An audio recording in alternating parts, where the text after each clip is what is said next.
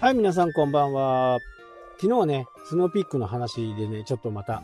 まあ、途中で終わっちゃったんで、その続きをお話ししようかなと思います。で、スノーピークは、ブラック以上の人に対しては、毎年ね、何かしら送ってくるんですよね。シェラカップだとかね。昔は、あの、日本酒のね、久保田とか、そういったものを送ってくるんですよ。で、なかなかないですよね。そういうことする会社って。ここはね、非常にこう、勉強になるなっていうふうに、僕は本当に思いましたね。で、これ、顧客維持コストですよね。お客さんが今まで買ってくれたもの、まあ、100万円以上買った人に対して多分送ってるんだと思うんですよね。まあ、会員証はね、ブラックなんですよね。で、そこに、の人に対して何かしら毎年年末近くになるとね、送られて、と同時にね、カタログとかもね、送られてくるんですね、来年。で、昨日お話ししていたね、スノーピークウェイっていうところで、まあ、スタッフさんが一応そのキャンプに参加する、えー、一つの条件として、まあ、写真を撮りますよ。で、その写真はカタログとかにね、えー、使う場合がありますよ。それが、了承、それを了承してくださいねっていうような一文があります。で、それを使って、翌年のカタログにの中に、その撮った写真がね、撮られた写真が、まあ、撮られたと、撮った写真、撮ってもらった写真がカタログに載ったりするんです。まあ、すごい数のね、写真が載ったりするんですね。まあ、全国各地でやってるんでね。まあ、北海道の場合は、一般的な普通のね、SP じゃない普通のキャンプイベントの十勝でね、しかないんですけどね。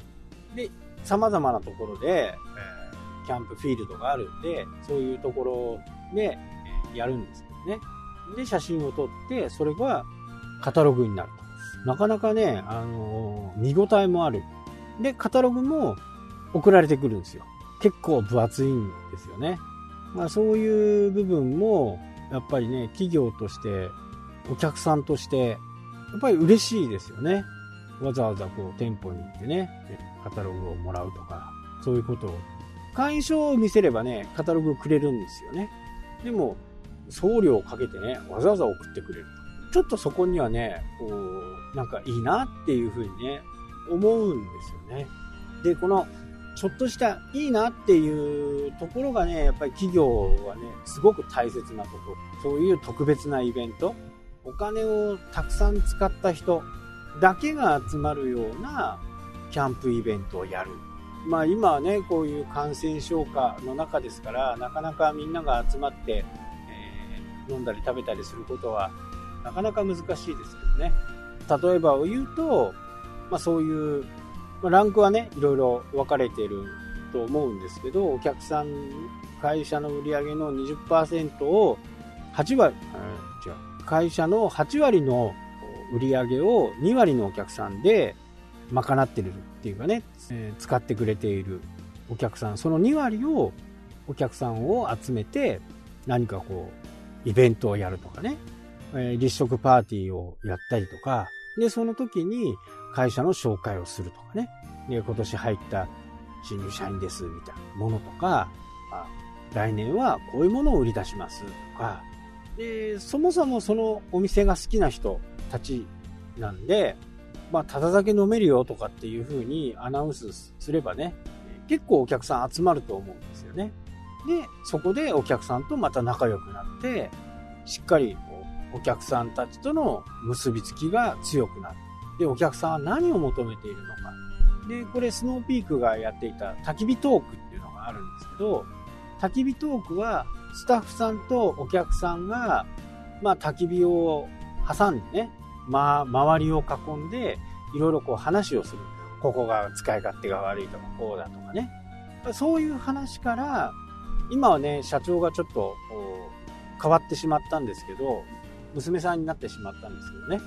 オートキャンプが流行り出した頃に、ちょうどオートキャンプを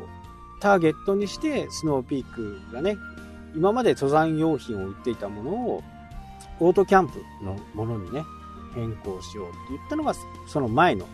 今の社長の前の社長がね、え、やって、で、その頃、オートキャンプがこう、世の中に流行り出してきて、もう20年ぐらい前の話ですけどね。で、そこでは一気にこう、売り上げが伸びたんですけど、そこからダメになって、で、その時に、その、焚き火トークっていうのを思いついて、やっぱりお客さんの使い勝手をよく聞くっていうところ、それをスタッフと話すっていうんですよね。まあ昔は、社長が来て、社長とこういろいろ話をする。で、商品をどうしたらいいのかとか、ここの使い勝手が悪い、このチャックの開けるときにここが大変だとかね。そういう話をする。で、一般的なスノーピークショップに行っても、結構ね、そういう話を取り入れてくれるんですよね。スタッフはよく聞いてくれる。まあ、それが最終的に商品に反映されるかどうかっていうのは、フィードバックされるかっていうのはちょっとね、あのわからないですけど、まあそういう話をしても、社員さんはね、本当によく話を聞いてくれているなっていうふうに思います。で、やっぱり、そういう本当に使っていて、年に20回も30回もね、行く人が不便に思ってるってことは、一つの不満が解消できるんであれば、それを次の商品に活かせるってこと。もう、スノーピークが大好きなんで、スノーピークから離れることがほぼほぼないわけですよ。そういう企業の姿勢とかね。スノーピークウェイでもね、SP があったりとか、毎年何かを送ってくるとか、カタログが送られてくるとか、まあそういったところのね、企業のこう、姿勢が好きでスノーピークを買ってるんで、まあほぼほぼキャンプ用品でね、まあスノーピークにもないものもあるんで、そういった時にね、違うものを買ったりするとは思うんですけどね。まあそこまでスノーピークのものを買わなくてもいいよねっていうものも当然ありますしね。まあ高いですからね。まあ、それがブランドだと思ってるんで、僕もね。だからそういう、こう、いいものとか、アフターサービスとかがね、やっぱり素晴らしいんで、そういう企業になるとね、非常にいいのかなというふうに思います。で、その区別していく、お金をいっぱい使った人に対してどうやって